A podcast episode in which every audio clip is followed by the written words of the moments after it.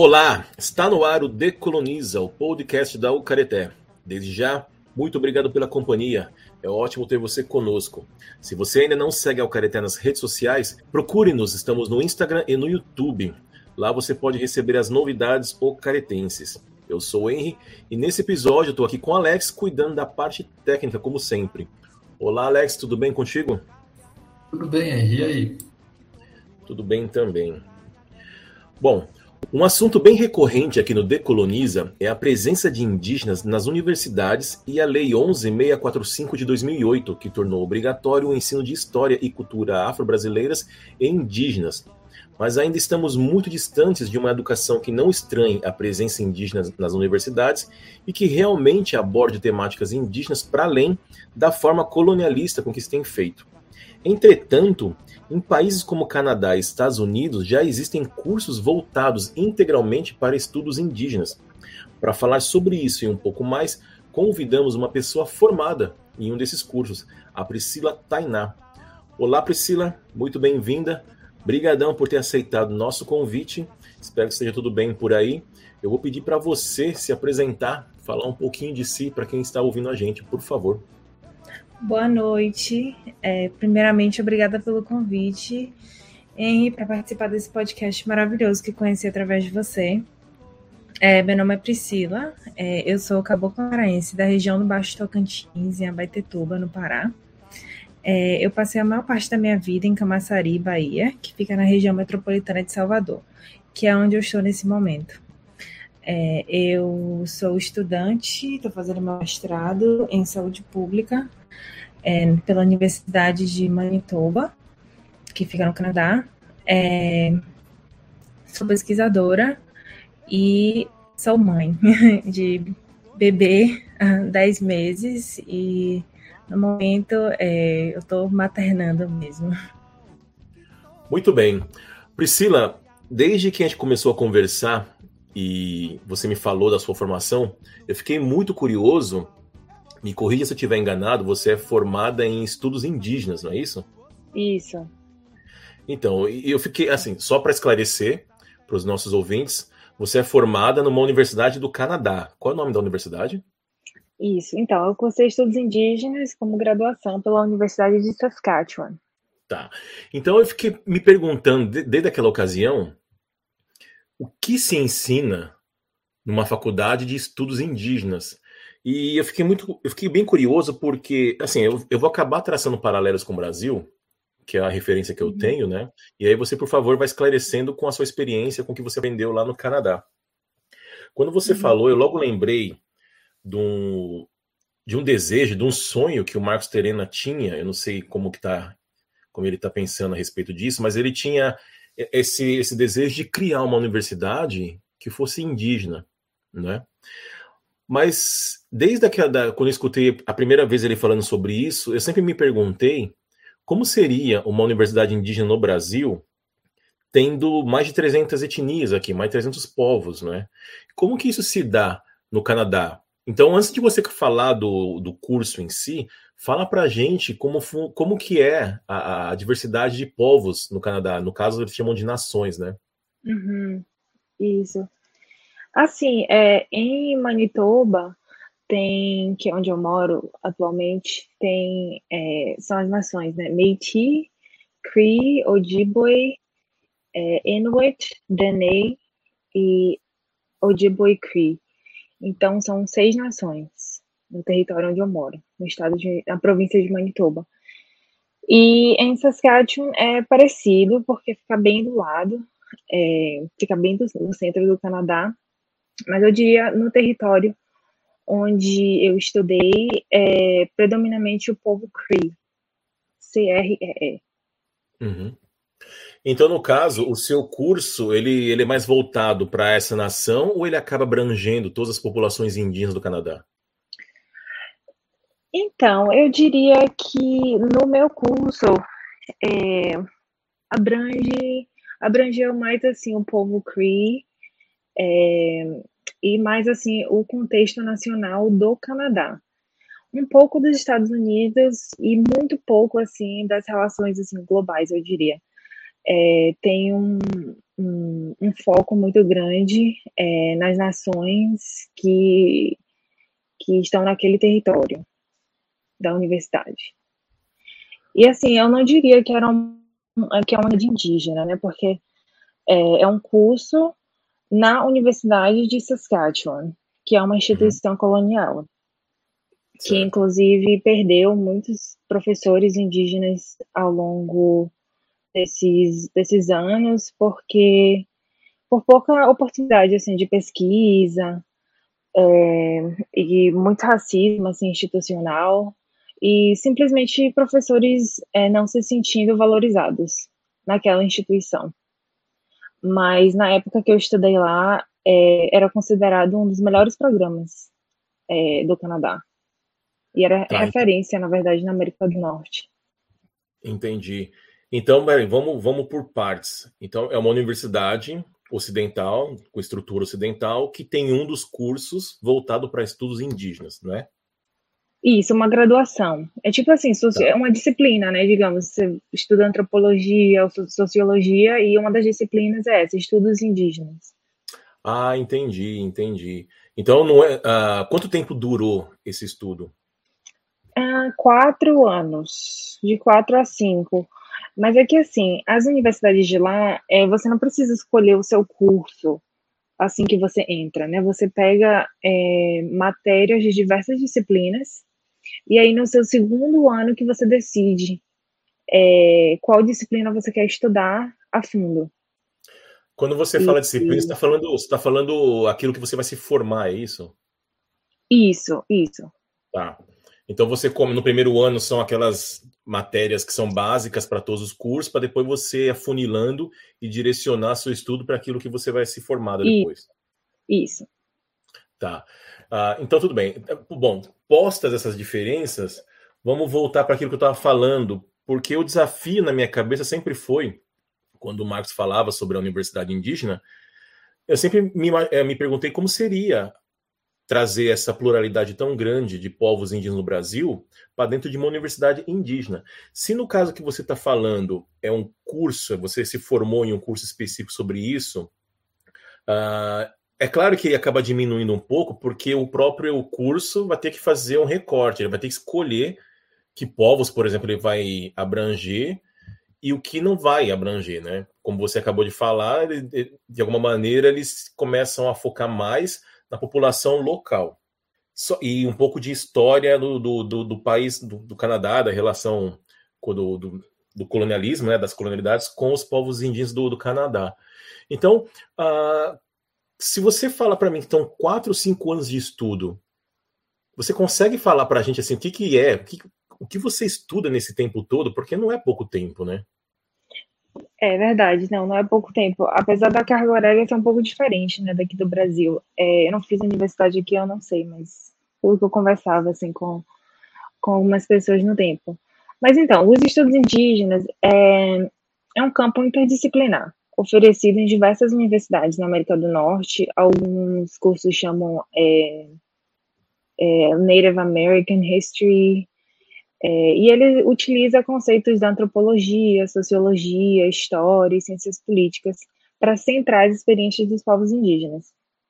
Como aluna, é, nós aprendemos sobre políticas e estruturas das nações indígenas locais, é, a relação dos povos originários com o Estado, é, Canadá, e na província de Saskatchewan, e também suas tradições artísticas e intelectuais.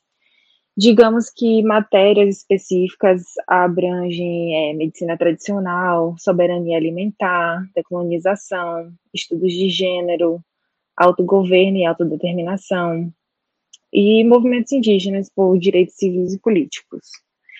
É, é uma disciplina emergente. É, os estudos indígenas ainda se encontram em um estágio formativo. É, e durante essa era de fundação, é, eles se baseiam amplamente nessas disciplinas que já estão estabelecidas, em particular antropologia e história. Uhum. E apenas começaram a tomar forma como um campo de estudo independente nessa última década. Uhum. É, como os diretores desse programa lá da universidade que eu que eu fui, eles enfatizam que também os estudos indígenas não pode ser mais considerado simplesmente um programa interdisciplinar. É um campo é, autônomo e em evolução, que tem foco em sociedades indígenas. Mas, a, assim, é, a gente tem, infelizmente, uma ideia que é utilitarista da formação acadêmica. Então, a pessoa se forma em alguma coisa porque ela vai trabalhar com aquilo. Né? A gente não tem uma relação uh, com a formação acadêmica de conhecimento, de você ser melhor como pessoa, etc. A gente sempre tem esse objetivo que é se formar em alguma coisa para trabalhar naquilo depois, naquela área. No caso da sua formação, no que você pode atuar sendo formada em estudos indígenas? Entendi. Esse foi um dos motivos pelo qual eu não queria ficar no Brasil. Porque na minha cabeça, assim, eu não queria estudar negócios, sabe? Uhum. Não queria estudar é, algo tão específico só porque eu quero trabalhar nessa nessa, nessa área, porque eu tenho que trabalhar, né? Porque eu tenho que trampar e ganhar o dinheiro no final do mês. E não que seja diferente lá, porque existe pobreza, existe dificuldade, sim. É, mas o meu intuito, né, ir para a faculdade era aprender, né? E, e agora, assim, eu, eu trabalho na área de pesquisa indígena é, e estou fazendo meu mestrado em saúde pública. Então, com essa formação, eu diria que você, você pode traçar seu próprio trajeto, sabe, em várias disciplinas, porque é tão multidisciplinar, você pode trabalhar na, em história, você pode trabalhar em antropologia. Uhum. Eu, eu estou interessada na área de pesquisa, então eu fiquei nessa área. Entendi. Então, quando você me fala em pesquisa, povos indígenas do Canadá, a gente não tem como não associar com as descobertas recentes, né, do Canadá, das crianças que foram do dos restos mortais das crianças que foram encontradas nas escolas. Eu acho que é, você aprendeu sobre isso no curso também?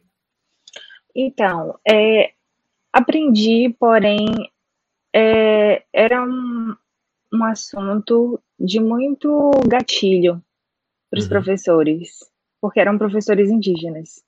Sim. É, e todo mundo no Canadá, toda pessoa indígena foi afetada pelas, escolas, pelas instituições, é, em todas as famílias.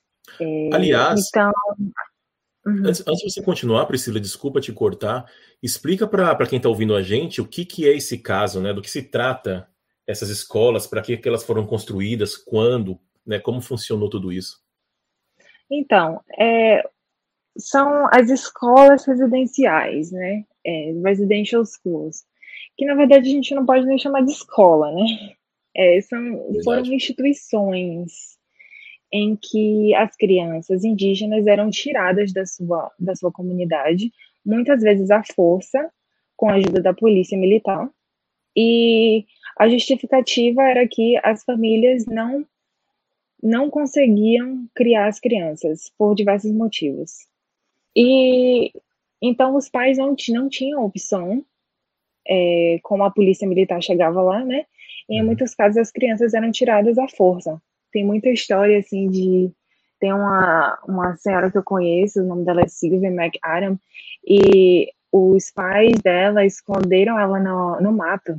E tem história assim de, de crianças que se esconderam no porão, que se esconderam tipo no armário. E aí quando a polícia uhum. chegava, não encontrava as crianças lá, né? Sim. Então, é, essas escolas não eram localizadas na comunidade e então as crianças eram levadas. E essas escolas eram é, financiadas pelo governo canadense e é, pela igreja. Então eram padres, né, e, uhum. e freiras como professores, né. É, e nessas escolas, assim que as crianças chegavam lá, o intuito era assimilação. É, tem uma frase que é bem famosa, que é matar, kill the Indian in the child, é tipo matar o índio da criança. Uhum. É, fazer com que aquela criança se torne branca. Ah, então a, a ideia do, do ser índio no, no Canadá também era que o índio era um, uma espécie atrasada de, na, na evolução humana. Então, quando ele passasse a ser adotar os, os costumes ocidentais, ele deixava de ser índio. Isso, isso. E aí as crianças passavam por uma transformação. É, no Canadá, é, muitas comunidades, muitos povos têm o costume de deixar o cabelo grande, né? O cabelo crescer. E aí chegavam e cortavam o cabelo das crianças. E aí trocavam as roupas, botavam aquelas roupinhas, sabe? Uhum. De, de aqueles uniformes, sabe? De, de, de instituição. E as crianças não poderiam, não, não podiam falar sua língua. É, muitas vezes apanhavam e tem relato assim de, de, de ter que comer sabão só Sim. por falar tipo uma palavra, sabe, na sua língua. Sim. É, é foi uma prática de é... genocídio mesmo, né? Uhum, uhum. E aí, assim, tem uma estimativa de que por volta de 150 mil crianças foram enviadas para essas escolas, né? E aí, recentemente, acharam centenas de restos mortais dessas crianças. Você tem, você tem ideia de quantas crianças chegaram a, a morrer nesse processo? Não, não tenho ideia, assim, de números, mas foram muitas, muitas. E, assim, essa descoberta é, foi um choque, assim, para a sociedade canadense branca, né? mas é, quem é indígena já sabia que isso acontecia.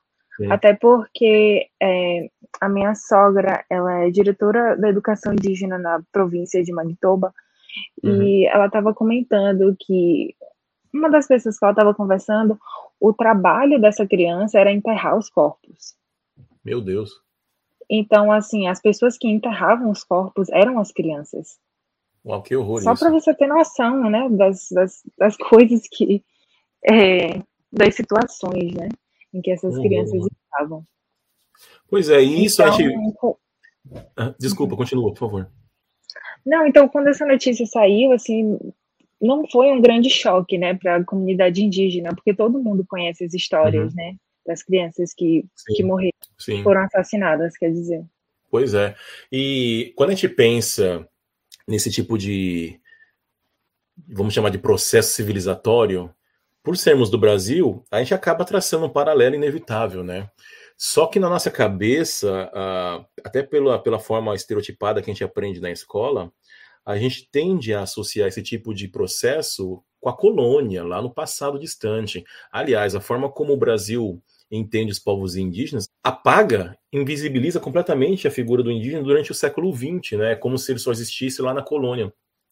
Mas aí, para traçar esse paralelo com o Canadá, é bem, é bem complicado, porque, se eu não estiver enganado, a última escola residencial foi fechada nos anos 90, né? Isso. Então é uma coisa. É muito, muito recente. Pois é, uhum. então é uma coisa muito, muito recente. Se a gente para pensar, é o que?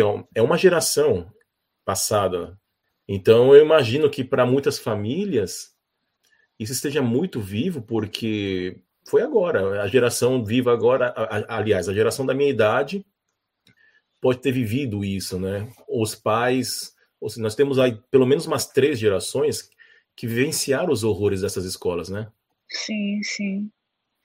E, e a perda também, né, da, da, da das línguas indígenas, né, sim. por conta dessas escolas porque foram avós, foram bisavós, foram pais, então são gerações e gerações. Bom, o processo era muito claro, né? Se você queria realmente extirpar a presença dessas culturas indígenas do Canadá, você tinha que fazer um trabalho que era a longo prazo, né? E o, e o processo civilizatório sempre teve isso muito claro no, nos programas aí de etnocídio, de até de genocídio mesmo. A gente pode traçar vários paralelos aí no, com o Brasil também, né? Só que, uh, apesar de todo esse histórico, uma das coisas que mais me chamaram a atenção quando você falou que era formada em estudos indígenas é o fato de, num país que, que até outro dia, em termos históricos, tinha essa prática de querer tirar esse, esse índio da pessoa, como você falou, né, nessa expressão em inglês, ao mesmo tempo você tem esses cursos porque no Brasil nós não tivemos esse, esse uma prática que fosse tão institucionalizada como foi no Canadá, o que não significa que foi menos uhum. pior, no Brasil também foi muito ruim, mas nós não tínhamos uma escola residencial que você obrigasse as crianças a frequentarem, né, para pouco a pouco, geração após geração, você acabar com essas culturas indígenas. Só que ainda assim, no Brasil, você não tem nada parecido com esses estudos indígenas, né? É verdade, é verdade. E aí, o que, que, que, você, você acha que no Canadá acontece isso por quê? Você tem uma teoria do porquê, ah, apesar de até outro dia essas escolas terem existido, hoje já tem um curso específico para para ter assim, estudos indígenas. Você acha que os movimentos indígenas do Canadá, dos Estados Unidos, eram mais uh, talvez articulados, ou eles eram mais uh, atuantes politicamente? Você consegue traçar paralelos com o Brasil do porquê que isso acontece já no Canadá e no Brasil, não? Essa é uma pergunta bem complexa. assim, é, na verdade, não acabou com essas, essas instituições né, residenciais. Esse processo ele só foi mudando, né? É, e aí depois das escolas residenciais houve o que chama de Sixty Scoop, né? Que é onde as crianças indígenas foram adotadas uhum. por, é, por famílias brancas e foram levadas para os Estados Unidos, para a Europa, é, para o Canadá inteiro. E hoje em dia ainda tem um sistema, né? De, uhum. de que chama, né? Child welfare. Chama, é tipo um, um, um órgão da criança e do adolescente. Que uhum. 90% das crianças é, são indígenas lá em Manitoba. Uhum. Então, esse sempre foi o objetivo, né? Tirar as crianças de suas famílias e meio que remover é, essa conexão né, com a Terra. Sim. É, isso sempre foi muito forte e continua até hoje. Eu diria que sim, é, os movimentos lá indígenas são bons, né, politicamente. É, não sei te dizer por que lá tem e aqui não tem. Uhum. É, não sei. É, é, bom, é claro que cada país tem suas especificidades, né? A forma como o Estado, uh, no final do século XIX para cá, a forma como esse Estado lidou com essas populações, e isso acaba interferindo na, na forma como é, é, esses indígenas vão atuar dentro do, do Estado, né? Porque se no Brasil não houve essa perseguição institucional como essas escolas residenciais, por outro lado, Teve um processo aí que foi muito, muito intenso, com participação muito ativa, tanto do, do SPI, que é o Serviço de Proteção aos Índios, né, que durou até 1967, e da FUNAI, que é a Fundação Nacional do Índio, ambas as instituições que foram criadas por, pelo Estado para lidar com as temáticas indígenas acabaram envolvidas em muitos, muitos, muitos casos que resultaram em mortes de milhares de indígenas na história, né? Então, uh, e isso não foi uh, uh, uma instituição criada para pouco a pouco você ir tirando essas culturas indígenas da pessoa, né? Você simplesmente foi lá e matava assim a, a... e não é, eram, eram mortes muito variadas porque ao mesmo tempo que tiveram mortes, confrontos diretos com o intuito de realmente tirá-los do território, como aconteceu na Bahia, quando eles envenenaram uma população inteira para que eles saíssem da terra e aquela terra pudesse ser ocupada lá por um político, ou ainda quando no Mato Grosso eu não lembro que povo era, eles colocavam veneno, estricnina no açúcar e dava para as pessoas, ou colocavam varíola nas roupas e davam para elas. Então, existiram vários casos que, de fato, eles queriam matar aquelas populações para que elas saíssem da terra e aquelas terras pudessem ser ocupadas pelos colonos lá, uhum. pelos, pelos latifundiários e tudo, né? E, e realmente, eu, eu, sei que fiz uma pergunta super difícil para você. Eu até peço desculpa, porque eu acho que eu coloquei você numa, numa sinuca de bico, né? De, de, de, fazer uma comparação que é tão complexa, que, tenha, que tem tantas especificidades assim. Mas, de qualquer maneira, é porque eu fico realmente muito intrigado e muito curioso. Por que, que a gente não tem nada parecido com isso ainda? Como eu comecei a, a, no, a falar no, no início, a gente tem uma lei que obriga as universidades as universidades não, que obriga os professores a abordarem temáticas indígenas na, no ensino básico, é, no Fundamental 1 e 2. Consequentemente, você obriga a ter uma formação a respeito, né? Porque você tem que ter professores que saibam falar sobre essa lei que elas estão sendo obrigadas a abordar.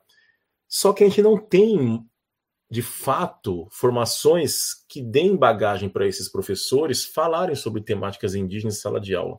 Se a gente ainda está engatinhando a esse respeito, eu fico me perguntando quando é que nós vamos ter alguma coisa igual a esse do Canadá, de ter um curso, sabe, de estudos indígenas, ainda que sejam cursos regionalizados, por exemplo, você vai ter um lá no Amazonas para focar mais nas populações amazônicas, um com estudos indígenas no Rio Grande do Sul para focar mais, sei lá, nos Caingang, nos Guarani e nos Xokleng. E, e aí por diante, né?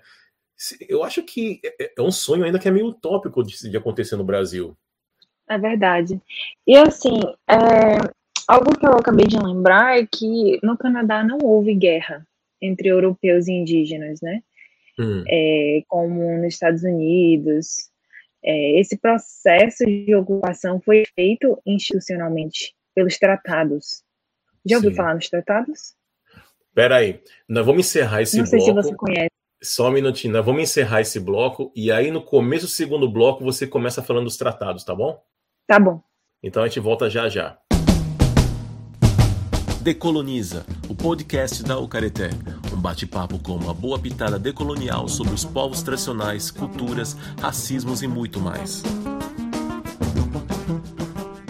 Estamos de volta. Priscila, então vamos lá. Já começa falando dos tratados, por favor. Tá, então, é, eu cursei é, estudos indígenas na Universidade de Saskatchewan, certo? Que está localizada no território do Tratado 6. Onde eu moro atualmente é o, o Tratado 1. Então, só para contextualizar, é, quando eu me refiro às cidades onde eu morei, a gente sempre fala, né, dos tratados. Então, no Canadá, a gente tem essa prática de reconhecer o território indígena que vivemos. É, nos últimos anos, é, qualquer conferência, painel e apresentações em geral é sempre iniciada com uma mensagem de reconhecimento aos povos originários. Algo que até já se torna problemático, pois instituições e organizações usam esse reconhecimento de forma negligente como se aquela mensagem fosse suficiente. E esses passos muitas vezes empregam práticas e dinâmicas internas racistas que não alinham com esse tal suposto respeito. No Canadá existe um total de 11 tratados que foram assinados, ou melhor, negociados, entre nações indígenas e a coroa inglesa após a Confederação, quando o Canadá se tornou um país em 1867. É, Existem duas interpretações, a oral e a escrita, e não condizem uma com a outra. No escrito, tem dizendo que a terra foi concebida aos europeus pelos povos indígenas e que, em troca, os povos teriam certos direitos. Já no entendimento oral, foi negociado a divisão de territórios de forma em que a terra fosse partilhada de forma respeitosa entre os povos indígenas e os europeus e que aquilo ali não iria afetar o autogoverno e a livre determinação das nações. E claramente não foi isso que aconteceu. As políticas genocidas e de assimilação, é, esse projeto colonial continua até hoje. Uhum. Então, é, o, esse assunto, essa pauta, treaty rights, que significa né, os, os direitos estabelecidos por esses tratados, é bastante pontuado. Então, pode ser, né, que por conta do que foi negociado em relação à saúde, educação, é, auxílio, é, isso possa ter um pouco mais de peso é, politicamente nos grupos. Entendi. Porque pode se usar. Entendi, desculpa, continua. Não, pode falar. É, eu ia perguntar para você se o Canadá tem uma instituição como a FUNAI. Tem. Chama Indian Affairs. Tá. Mas aí, quando a, a, as nações estão é, negociando tudo isso que você acabou de falar, elas estão negociando com essa instituição ou direto com o Estado? Não, na época foi antes do Canadá ser um país, né? Ah, tá. tá. Então, tá. era com a coroa, foi com a coroa inglesa. Ah, foi diretamente. Mas e aí, depois que o Canadá virou um Estado? Então, então tem uma proclamação que chama a, a Proclamação Real, Royal Proclamation, que diz que os, os direitos, meio que garante os direitos dos povos indígenas, que eles eram originários daquele, daquele território e que eles têm livre-arbítrio. Tá. Então, essa frase é, é bem usada. Não a frase, mas assim, a. A interpretação. A interpretação é bem usada, assim, em ações judiciais, por exemplo. Uhum, uhum. Ah. É porque no Brasil existem leis, desde o tempo lá do. O Brasil era, era colônia ainda, já existiam leis voltadas para com esse mesmo com essa mesma interpretação. E aí quando o Brasil virou república no final do século XIX, logo no comecinho do século XX, em 1910, não, pouco antes de 1910, o Brasil começou a ser muito influenciado pela, por uma corrente positivista. Tinha até uma igreja que era a igreja positivista do Brasil, e eles influenciavam muito os rumos políticos, né? Inclusive, desculpa, inclusive uh, esses políticos positivistas, eles escreveram a, antes de, da primeira Constituição ser promulgada, a primeira Constituição do, do, Estado brasileiro, né, como República, eles tinham escrito toda uma série de artigos voltada pro, voltadas para os povos indígenas. E o SPI, né, que foi fundado em 1910, ele também tinha uma base legal no, no, na lei, que, no decreto que o criou, que era muita, muita influência positivista. E eles usavam justamente esse argumento de como eles, te, eles estavam aqui antes, então eles tinham o direito originário de, de, de usufruto da terra. Inclusive, nesse começo de século XX, tinha um jurista, eu não lembro o nome dele inteiro, mas o, o sobrenome dele era Mendes, e ele criou uma, uma, uma base jurídica que acabou sendo conhecida como indigenato, que justamente dava esse direito para os indígenas terem usufruto da terra porque eles tinham direito originário, porque eles estavam ali presentes antes do Estado brasileiro existir. Só que, apesar de tudo isso, no decorrer do século XX, nada disso aí foi respeitado, né?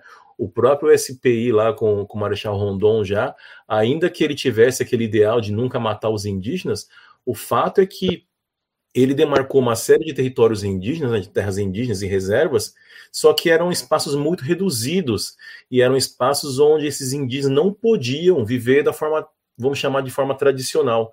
Então você estava ali, na verdade, confinando essas pessoas e obrigando-as a ter que sair de lá para poder trabalhar. Então você estava demarcando ao mesmo tempo que você estava forçando essas pessoas a entrar no, no na economia local. Então, elas acabaram servindo de produção de mão de obra barata. Acontece algo parecido no Canadá? Atualmente não. É, tem um, um, um, ato né, que chama Indian Act. Sim. Não sei se você já ouviu falar. Sim, é, no, no, livro da Tânia. É, no livro da Tânia ela provavelmente já falou né, sobre isso. Sim, ela fala. É, mas é, o, que ainda existe, né, até hoje. É, foi é programado em 1876 até hoje, né? Meu Deus, eu não então, sabia. Então, houve um sistema chamado Pass System. Na verdade, criou-se o sistema de reserva, certo? Onde uhum. as comunidades foram deslocadas e é, de seus territórios tradicionais e falaram: você vai morar aqui agora, nessa reserva, é, tem tantos hectares, e geralmente é, essas terras não eram, não eram ideais né, para a colheita.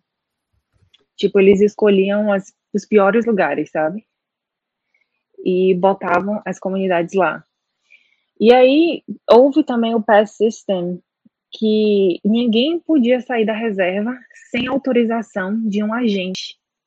E em toda a comunidade tinha um agente que chamava Indian Agent, um agente do índio, tipo. Uhum.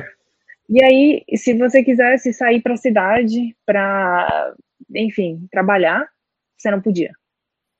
Você precisava de autorização para sair. Se você quisesse visitar a sua família que, que morava em uma comunidade vizinha, você não podia, você precisa de autorização.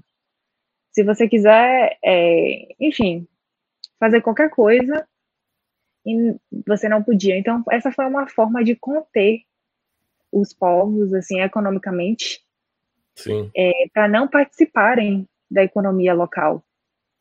Ah, tá. Mas aí qual que era, assim, você tem a resposta para essa pergunta? Qual que era o objetivo? Porque se você confina essas pessoas no espaço, mas ao mesmo tempo você proíbe elas de saírem, como que elas vão viver? É, assim, o, o intuito era é apertar divisão, segregação. É ótimo que você tenha falado isso, porque você mencionou a Tânia, e aí só para explicar para quem está ouvindo a gente, é a Tânia Talaga, e ela tem um livro chamado All Our Relations, que ela fala sobre como esse Indian Act inspirou o apartheid da África do Sul. Né? Você tem essa informação? Uhum. Pois tem, é, então, tem. Por isso já dá para ter uma ideia do que, que significa esse Indian Act, né? Sim, sim. É, restringiu a mobilidade das pessoas, né? E o Indian. Act foi tipo assim: eu entro na sua casa, é, eu sento no seu sofá, e eu digo: você vai fazer X, é, você só pode fazer X nesse, nessa hora, nesse tempo, você não uhum. pode se comunicar com tal pessoa, você pode trabalhar só nisso e nisso. Enfim, sabe? É tipo, foi bem imposto, né? O que você é. pode ou não fazer. E aí foram dados status para as pessoas. Você é bem complexo, tem tipo 6, 1, 6, 2, e aí se você casar com alguém que tem 6, 2, o seu filho é, perde o status, sabe? Nossa. É bem complexo, é bem institucional mesmo.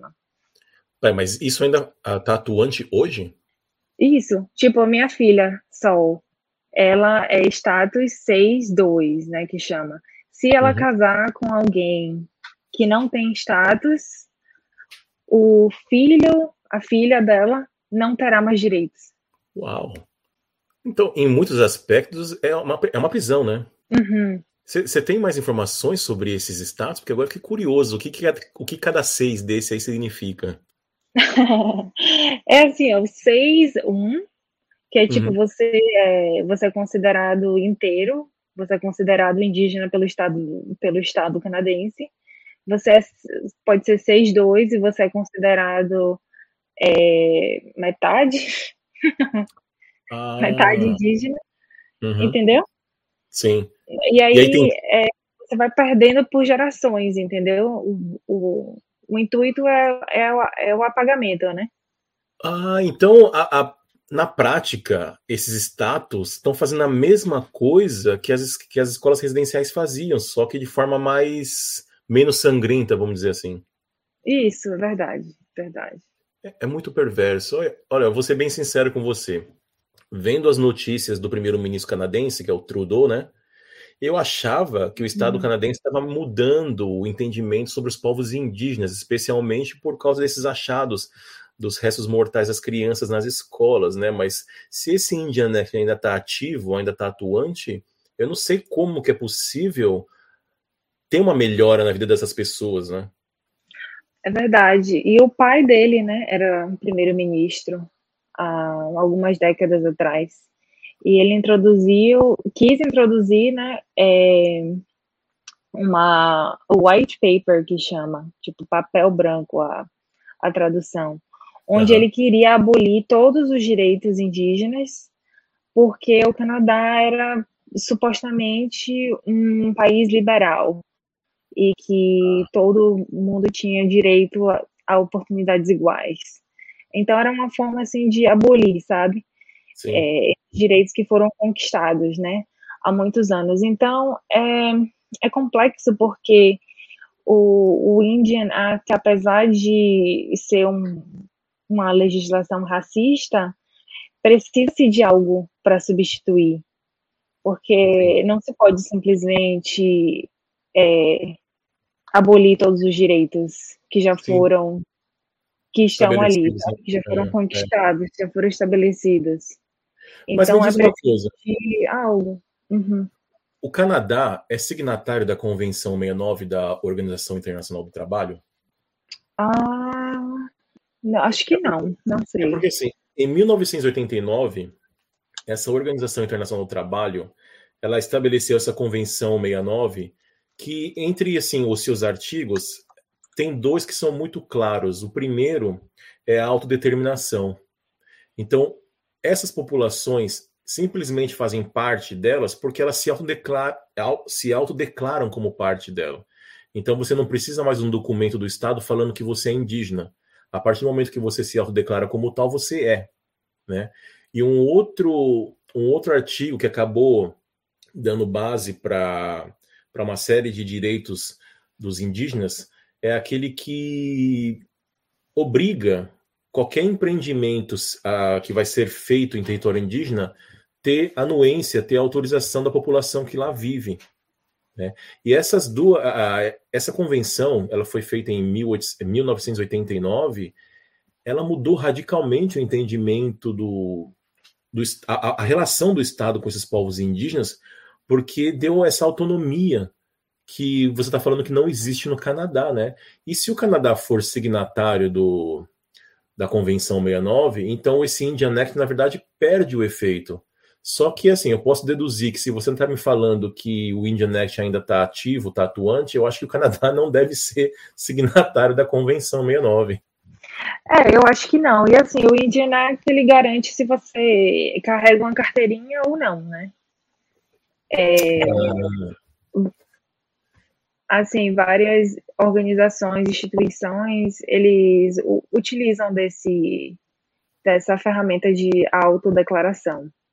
Entendi. Mas isso Mas também, isso daí tá dando, tá bem problemático e complexo lá nesse momento. Então, se eu sou indígena, eu não tô com a minha carteirinha, eu não sou mais indígena? É. Uau. É assim que eles consideram. Uau. Olha, vamos aproveitar que a Raquel acabou de entrar. Olá, Raquel, tudo bem com você? Oi. Ai, gente. Raquel, deixa eu te passar rapidinho o que nós estamos falando.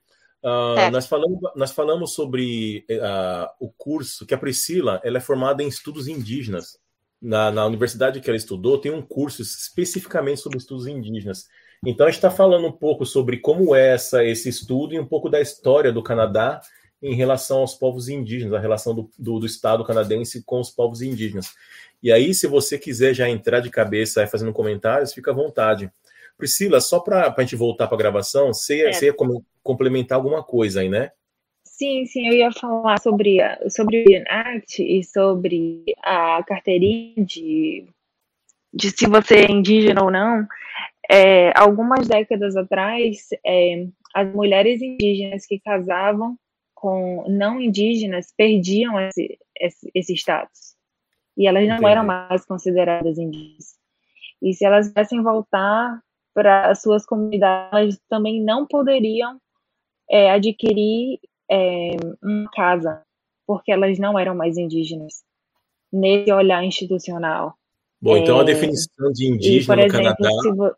Desculpa, a definição de indígena no Canadá é o que o papel fala, então. É, praticamente, né? Isso foi algumas décadas atrás. Já houve uma moção que aí várias pessoas conseguiram é, reter, conseguiram é, esse status.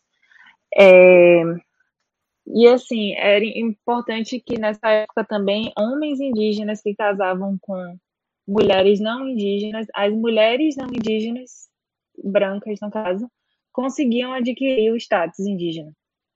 Gente. que, que então havia diferente. essa discriminação, né? Tipo, é.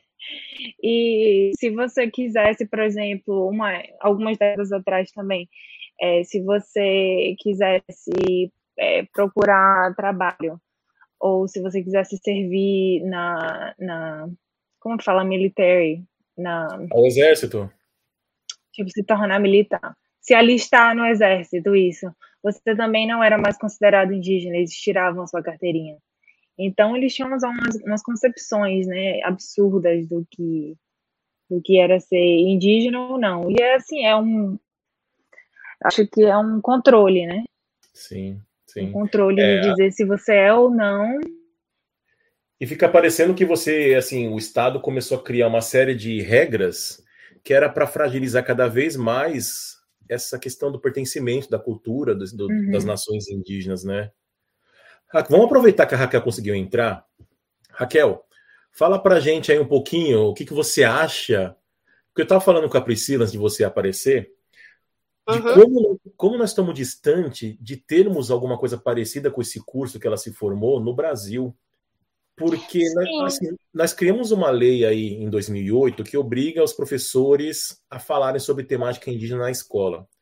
Só que nós sabemos que a formação desses professores ainda é muito precária. Então, assim, se uma, uma formação, de forma geral, já é precária, imagina a gente ter um curso que seja só para estudos indígenas. Parece um sonho, né? É, porque acaba a universidade mesmo acaba suprimindo os estudos indígenas como estudos decoloniais, né, principalmente, né, como se são acredito até como disciplinas, né, que tem, principalmente nos cursos de pós-graduação, né, porque foi o que eu tive contato, inclusive como indígena, né, porque na, na minha formação foi uma formação muito geral, né, então a, a pedagogia era pedagogia geral, só que daí a gente sabe que, por exemplo, até a história da educação é de um ponto de vista ocidental e colonizador, né, com, com um olhar eurocentrado, e daí os estudos indígenas muitas vezes fica suprimido, né? No estudo da antropologia, principalmente, em estudos é, sobre interculturalidade, isso aqui é um olhar muito geral e muitas vezes raso, né? Eu acredito que tá na, nos estudos indígenas até não, não tem um olhar multiétnico, né? Por exemplo, nós temos mais de 300 povos, né? Então, uhum. é impossível a gente dizer que dentro desses estudos indígenas todos, né, vão ser contemplados, né? Apenas é feito algumas pinceladas, alguns, alguns intelectuais indígenas são estudados, mas acho que não chega a 1%, né? Da, da força que nós temos, da potência que nós temos enquanto intelectuais, enquanto ativismo, enquanto movimento indígena em si, né, que tem uma força e tem material produzido, né, escrito, né, dessa forma ocidental também desde a década de 80. Pois é, e aí a, a Priscila estava falando que esse curso que ela fez dura de 4 a 5 anos. Então, veja, é uma graduação mesmo, voltada só para estudos indígenas. E aí, justamente esse, esse ponto que você colocou sobre a dificuldade de se abarcar todas as populações indígenas no Brasil, são mais de 300 povos, ela falou que é mais ou menos regionalizado lá. Então, ela disse que na região dela tem por volta de seis nações então o curso acaba sendo voltado mais para essas nações. Então você não, você não tenta uh, é, encerrar todos os assuntos em todos os cursos. Eu acho que seria o ideal pensando em Brasil, né? Se pensa como que seria interessante se nós tivéssemos estudos indígenas mais espalhado pelo Brasil, e aí você acabaria voltando o seu foco mais para as populações daquela região, né? É, e também com a colaboração de pesquisadores indígenas, né, e mestres indígenas. Ainda há uma divisão muito grande, né, da, da, da, da população, né, isso até pessoal de movimentos sociais também, de como se fossem pessoas letradas e pessoas não letradas, né, ah, é uma educação popular ou uma educação né, não sistemática, né, espaços não formais, e daí acaba tendo essa divisão, né, e daí não se tem indígenas como também, pelo menos aqui no Brasil, como protagonistas também da, dessas epistemologias, né, isso de fato seria uma, uma decolonização, uma contracolonização, né, na verdade nós usamos mais a expressão contracolonização em relação aos estudos, né, é interessante falar que eu sou de povo amazônico, né? O meu povo é, faz parte tanto da Amazônia colombiana como a Amazônia brasileira, né? A partir ali do, do Amazonas, na região da cabeça do cachorro. E no Amazonas, pelo menos a universidade, a universidade estadual de lá e a universidade federal tem, né, é, estudos é, mais formais, né, com a participação de pessoas indígenas disciplinas, cursos de graduação também relacionados aos povos, mas nenhum né, desse tipo de estudos indígenas né, como uma graduação. Né? Então, tem a formação específica, é, falando do, do, dos povos amazônicos, principalmente, e já isso eu não vejo né, esses estudos com os povos nas outras regiões, né? Tem bem pouco, acho que ainda na região sul, acho não, não sei se é o é Sudeste, que é na UFSCar, que ainda tem ah, algumas iniciativas, né? Mas são poucas ainda. É, a UFSCar é de São Carlos, né, no interior de São Paulo, mas a iniciativa dela é de você dar espaço, acesso para que estudantes indígenas tenham condições de, de fazer uma graduação, né? No caso desse curso que a Priscila é formada, e aí, Priscila, eu vou pedir para você complementar essa, essa parte. Os professores são indígenas, então tudo na estrutura desse curso é, é pensado justamente para que esses indígenas sejam os protagonistas e acabem formando outras pessoas também, não é, Priscila? Isso, isso. E assim, é, acaba que um, um curso é, de introdução é, é um requerimento para quem quer ser assistente social ou quem vai cursar medicina, quem vai cursar é, é, direito. Então, todas essas pessoas que chegam a essas profissões têm que, pelo menos, pegar uma aula de introdução, que não é o suficiente, lógico, né? Não uhum. tem como falar sobre tudo em uma aula, mas é um começo, né? Sim, então na verdade, assim, é claro, é um começo, mas considerando que você falou que são quatro, cinco anos de curso, é um, é um belo de um começo, né? Porque eu acho que é um tempo bem interessante para você dar um mínimo de bagagem para que essa pessoa posteriormente tenha condições de lidar com temáticas indígenas, né? Porque se eu entendi bem, esse, esse advogado, essa pessoa que vai fazer direito ou trabalhar com saúde, é, você está falando daquelas pessoas que vão trabalhar nessas áreas voltado para os indígenas, né? Não. Ah, não? Não, essas pessoas que estão que estão que vão simplesmente cursar, né? Uau. É, enfermagem, medicina, é, elas têm que na minha universidade, né? E Sim. muda em, diferente, em diferentes lugares. Mas lá onde eu moro, você tem que pegar pelo menos um, um curso de estudos indígenas. Então, mas aí isso é uma introdução. Deve... Mas aí isso se deve porque a população local é majoritariamente indígena ou é uma política? Política mesmo. E, assim, é, o movimento assim, dos estudantes indígenas e professores é, para que é, essas pessoas que tenham o mínimo de formação, né? E o mínimo de informação, né, sobre os povos que vivem Mas ali. então, então, mas então a gente pode dizer, pode afirmar que o movimento indígena canadense é super forte, né? Muito forte, muito forte. Uhum. E aí, e aí e Raquel? Assim foi nesses últimos anos. Uhum. Certo. E a Raquel, não, não, seria interessante fazer um intercâmbio com, com, esses, com o movimento canadense lá para para ver o que, que eles estão fazendo para ter tanta influência, tanto na política quanto na estrutura educacional? Nossa, seria ótimo, porque até então que eu conheço, né, dos parentes aqui do Brasil e a relação com parentes de outros lugares, é muito pelas tecnologias, né, pelo, pela internet principalmente, né, mas intercâmbio mesmo a gente não tem nenhum programa, né, para isso, né, que, que facilite, né, essa troca de, de vivências e de ideias, porque até aqui entre nós do Brasil ainda mais com a pandemia agora, a gente tem é, trabalhos assim em conjunto relacionado ao movimento de estudantes indígenas que vem acontecendo remotamente, né? Inclusive o, o Encontro Nacional de Estudantes Indígenas, o ENEI, né? Há dois anos não não está acontecendo, né? Agora ele vai acontecer no próximo ano na Unicamp, né? Que é uma, a universidade uh, que fica ali no interior de São Paulo, né? Então uma universidade que é é, no campo das universidades vem fazendo um trabalho com pesquisas muito relevantes né, no Brasil e que outras universidades têm essa rede né, de, de comunicação entre estudantes aqui. Uhum. Mas com certeza né, nós gostaríamos de ter essa comunicação com estudantes né, do, do Canadá, né, por exemplo. Pois é, porque assim, apesar de, claro, cada país ter suas especificidades, é, é, é fato que a forma com que as colonialidades afetaram as populações indígenas é muito similar em todos os países colonizados, né?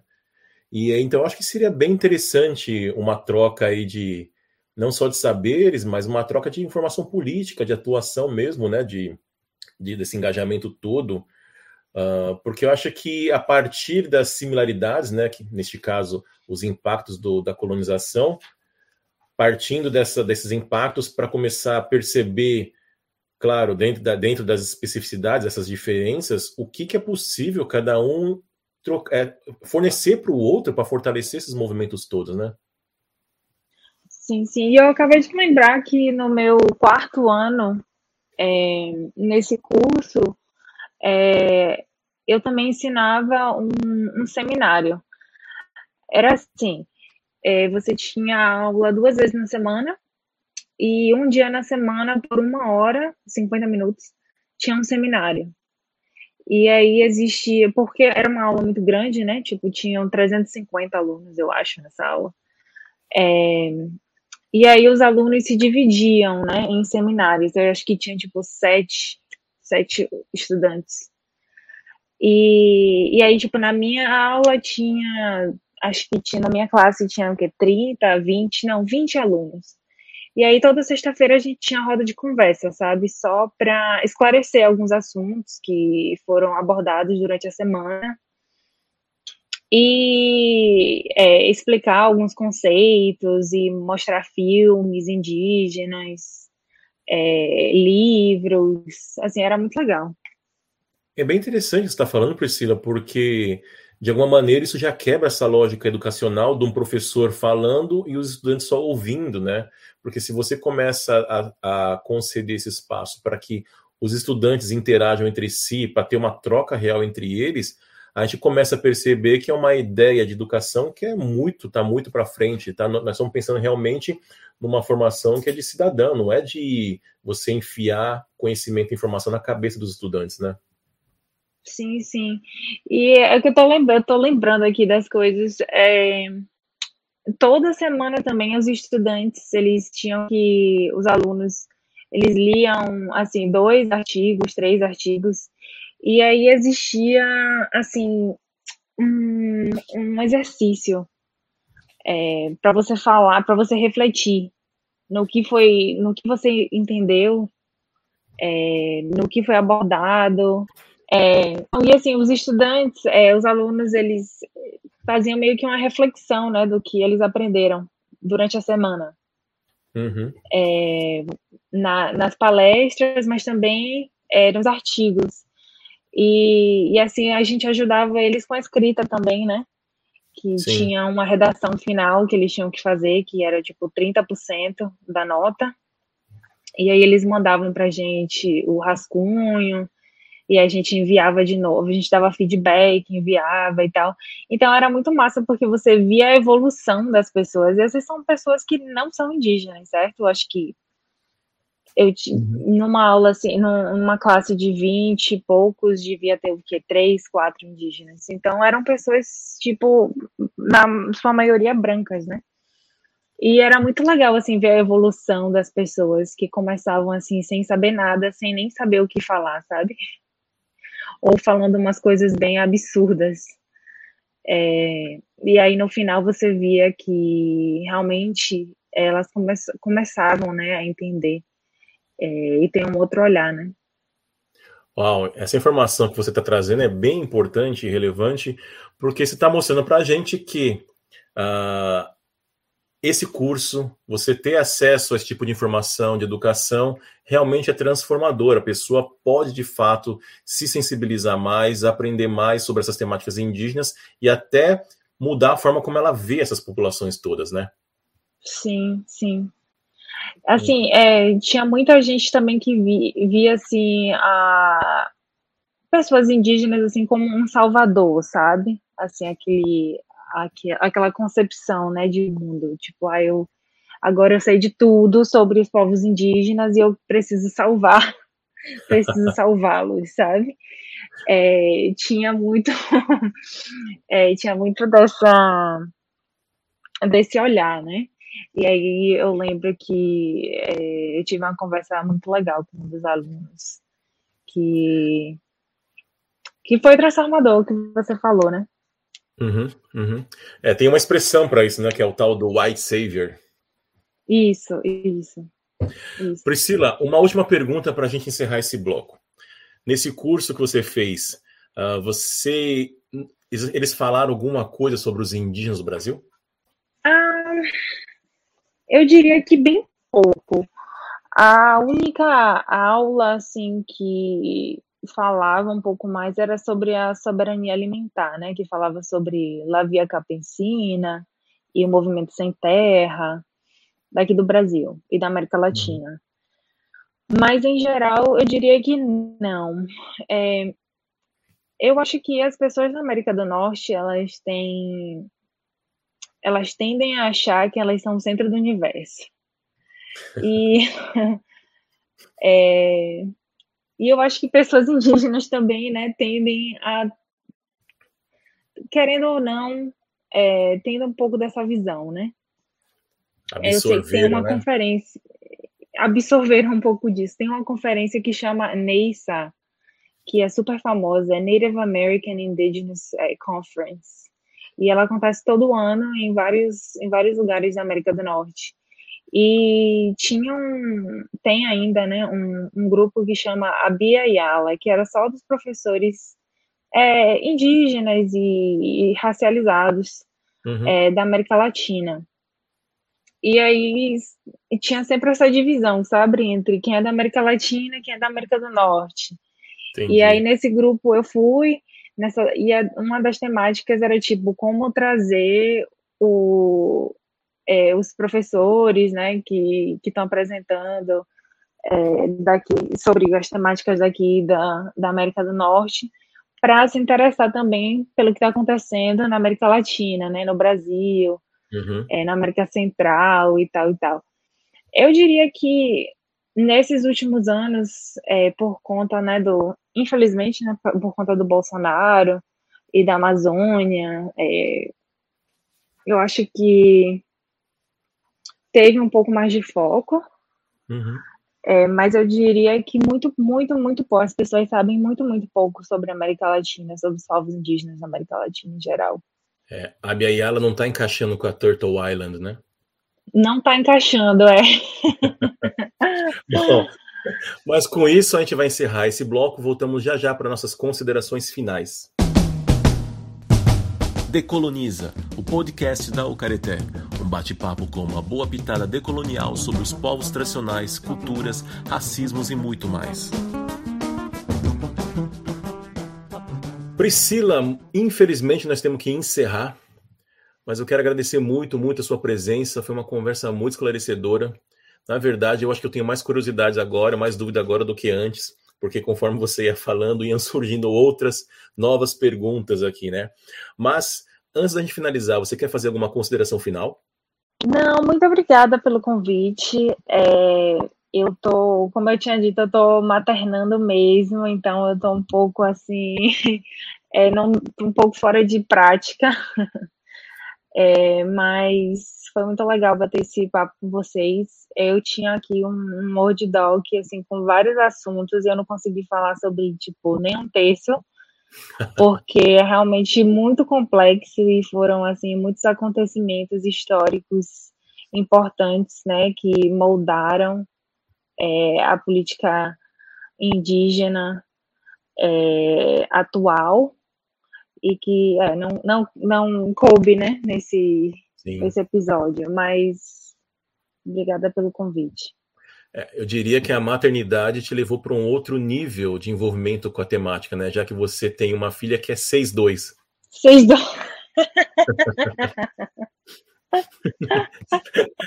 É? Eu, eu, espero que mude, né? Eu espero que mude até lá. É verdade. Bom, infelizmente, a Raquel, que é a nossa ocaretense mais famosa e muito ocupada, teve que sair às pressas para um outro compromisso mas a gente deixa aqui nosso muito obrigado para ela também. Com certeza há muito mais para falar, mas por hoje é só.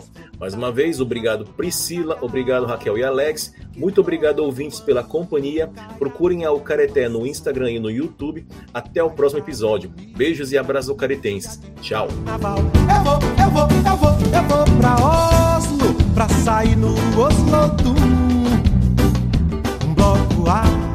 Da terra do trabalhar.